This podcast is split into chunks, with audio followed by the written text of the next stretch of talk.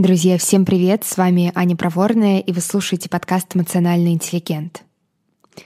В этом выпуске я хочу рассказать про то, как иногда мы сами для себя аккуратно, по маленьким кирпичикам э, выстраиваем потолок своего роста, э, заботливо его штукатурим, а потом удивляемся, почему же не получается идти дальше, почему есть э, всегда какие-то преграды невидимые, которые непонятно как преодолевать.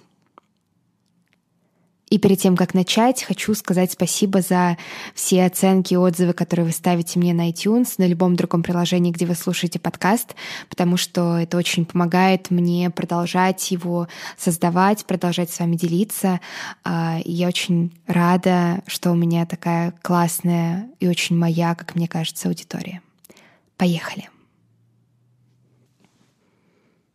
Итак, а, как всегда, все мои темы подкаста как-то связаны с моей личной жизнью. И в моей жизни сейчас последние несколько месяцев, наверное, есть ощущение некоторого кризиса. Для начала давайте определимся с понятием кризиса. По факту кризис — это такая ситуация, когда так, как было раньше, я уже либо не могу, либо не хочу, но я еще не знаю, как по-новому. У меня нет каких-то новых инструментов или нового направления, и получается, что человек просто сидит вот в этом пространстве между прошлым и будущим, но все равно он не совсем в настоящем, потому что он в каких-то сферах жизни не очень-то и действует, и не очень-то и живет. А, так вот, кризис у меня связан с проектами, потому что а, вот все эти несколько месяцев было такое чувство, что да, у меня есть темы, я а, развиваюсь как профессионал, как психолог, а, я точно уверена в том, что я делаю классный контент, а, и я двигаюсь дальше, здесь все хорошо, все очень органично, но при этом всегда что-то идет не так, всегда то ли я где-то не дожимаю, то ли я чего-то не знаю, то ли у меня опять-таки какие-то слепые пятна в плане того, как вообще организуются проекты, как э, нужно продвигаться, как нужно упаковывать и так далее. И вот это чувство э, того, что я я не знаю, я не знаю, куда мне смотреть, я не знаю, что мне делать. Мне кажется, что я бьюсь как какая-то вобла, но при этом как бы никуда не плыву. И еще у кризисов есть э, одна интересная особенность, которая заключается в том, что, как правило, они находят какое-то разрешение не в те моменты, когда ты глубоко и надолго погрузился в свои мысли, переживания, и думаешь, боже мой, как найти мне какой-то свет в конце туннеля, а наоборот, когда ты немного отвлекся, немного отвлекся от того хода размышлений, которого ты придерживался на протяжении, вероятно, какого-то долгого времени и безуспешно, и просто ты чем-то другим занимаешься вернешься. А, именно так и случилось со мной. Пару дней назад мы а, с моим молодым человеком пошли гулять и что-то такое стороннее обсуждали, то ли какие-то балконы старых домов смешные, а, то ли еще что-то. И я вдруг подумала, про котлеты. Это звучит сейчас как какой-то очень э, неподходящий э, рандомный вброс, который вообще не про то, но на самом деле, поверьте, э, это для меня как-то объяснило всю ситуацию, помогло мне выйти, возможно, или начать выходить из этого кризиса. Я начала сама себе готовить, наверное, лет в 13, и как-то так сразу у меня повелось, что я э, готовила всегда без рецептов, я экспериментировала, находила какие-то сочетания, и ну, мне, в принципе, нравилось этим заниматься, но еще меня как-то очень, не знаю, наполняло ощущение того, что я же все сама, это же просто, это же я какой-то самородок получается, да, ну как бы если так посмотреть на факты, что я сама что-то придумываю, сама что-то готовлю, господи, какая я молодец, какая я молодец. Все эти рецепты, это не для меня, это для людей, которые не могут сами, я-то, я-то буду сама, я буду просто идти за своим сердцем, смешивать, что попало, и в итоге приду к какому-то хотя бы субъективному идеалу. И я недавно, пару тоже дней назад, все случилось пару дней назад, приготовила котлеты, и они получились как бы, э, ну, нормальные. То есть, э, в принципе, вкусные, но не то, чтобы это прям поражает воображение. И мы вот э, гуляли, и я поняла, что э, но на самом деле я не очень-то как бы одарена в этом деле. То есть я что-то могу делать, но нельзя сказать, что я прям какой-то кулинарный гений. Э, скорее наоборот. И при этом а, возможно, если я начну готовить по каким-то рецептам хотя бы иногда, то в принципе может получаться вкуснее или, возможно, чаще что-то заказывать а, или еще что-то делать не самостоятельно. И до меня дошло, что вот в этой ситуации с готовкой как бы я упивалась своим ощущением гордости за себя, что я сама, я сама все придумываю. Но на самом деле получалось как бы частенько достаточно нормально, достаточно средним. Я об этом думала, и потом меня просто пронзила мысль о том, что на самом деле то же самое происходит и с той частью работы над моими проектами, которая связана с продвижением и вообще вот со всеми этими внешними историями потому что я изначально все начинала делать сама, у меня было очень мало помощи, а, когда я начинала вот там вот в декабре, и я, да, я, я испытывала какую-то гордость за себя, я думаю, это нормальное чувство в этой ситуации, но дело в том, что я не просто испытала гордость и потом задала себе вопрос, так, а что дальше, как я могу расти, я решила на этом как бы остановиться.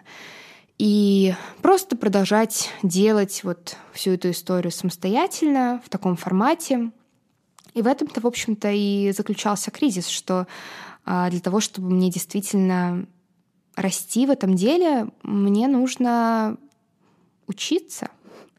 И мне нужны те самые кулинарные рецепты, а, те самые, не знаю, новые знания, новые компетенции или, возможно, потенциально новые люди, которые будут помогать с той стороной, в которой я не то чтобы прям супер классная, в которой я очень-очень-очень средняя. И это как бы, это просто то, как обстоят дела. Это правда так.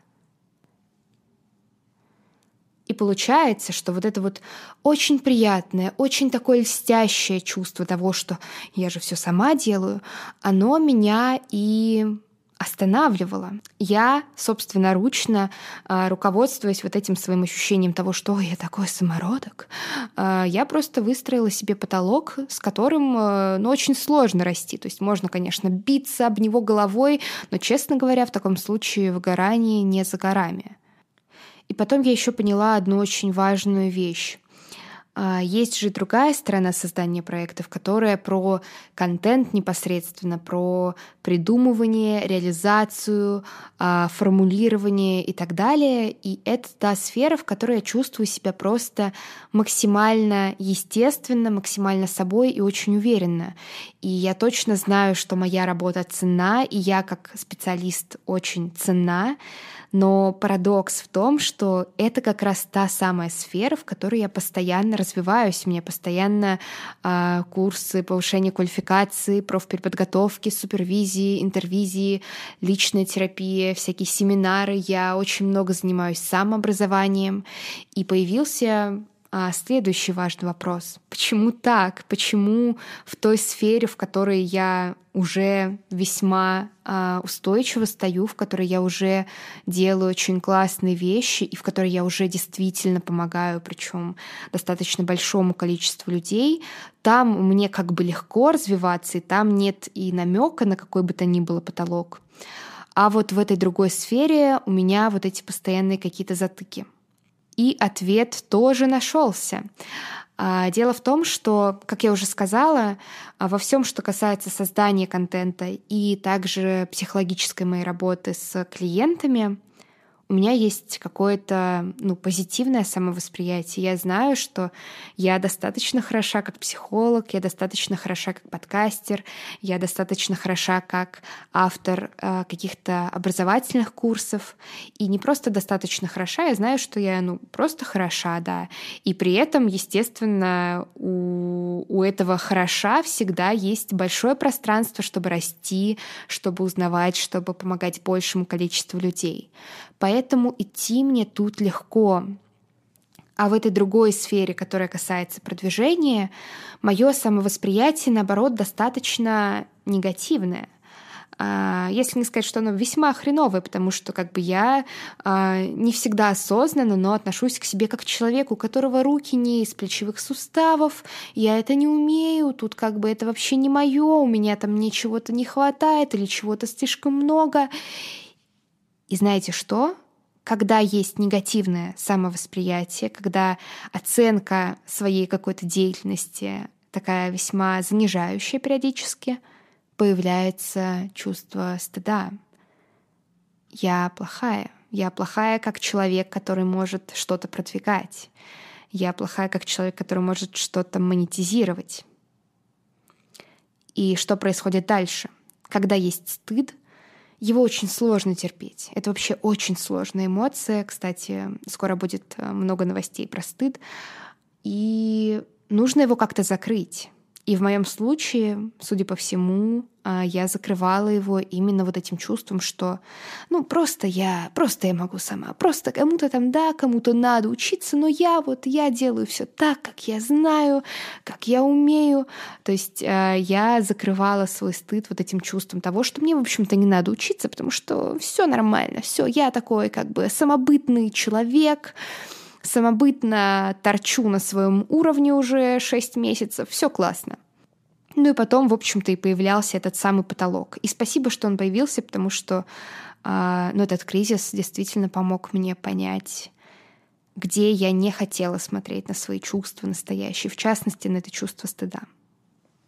А золотое правило работы с чувствами, эмоциями, переживаниями гласит, если ты очень старательно от них убегаешь, то ты просто активно набираешь ускорение, с которым ты влетишь очень больно, очень разочаровывающе в свой потолок. С вами была Аня Проворная. На сегодня все. Если вам понравился этот выпуск, я буду благодарна за 5 звезд на iTunes или на любом другом приложении. До скорого. thank you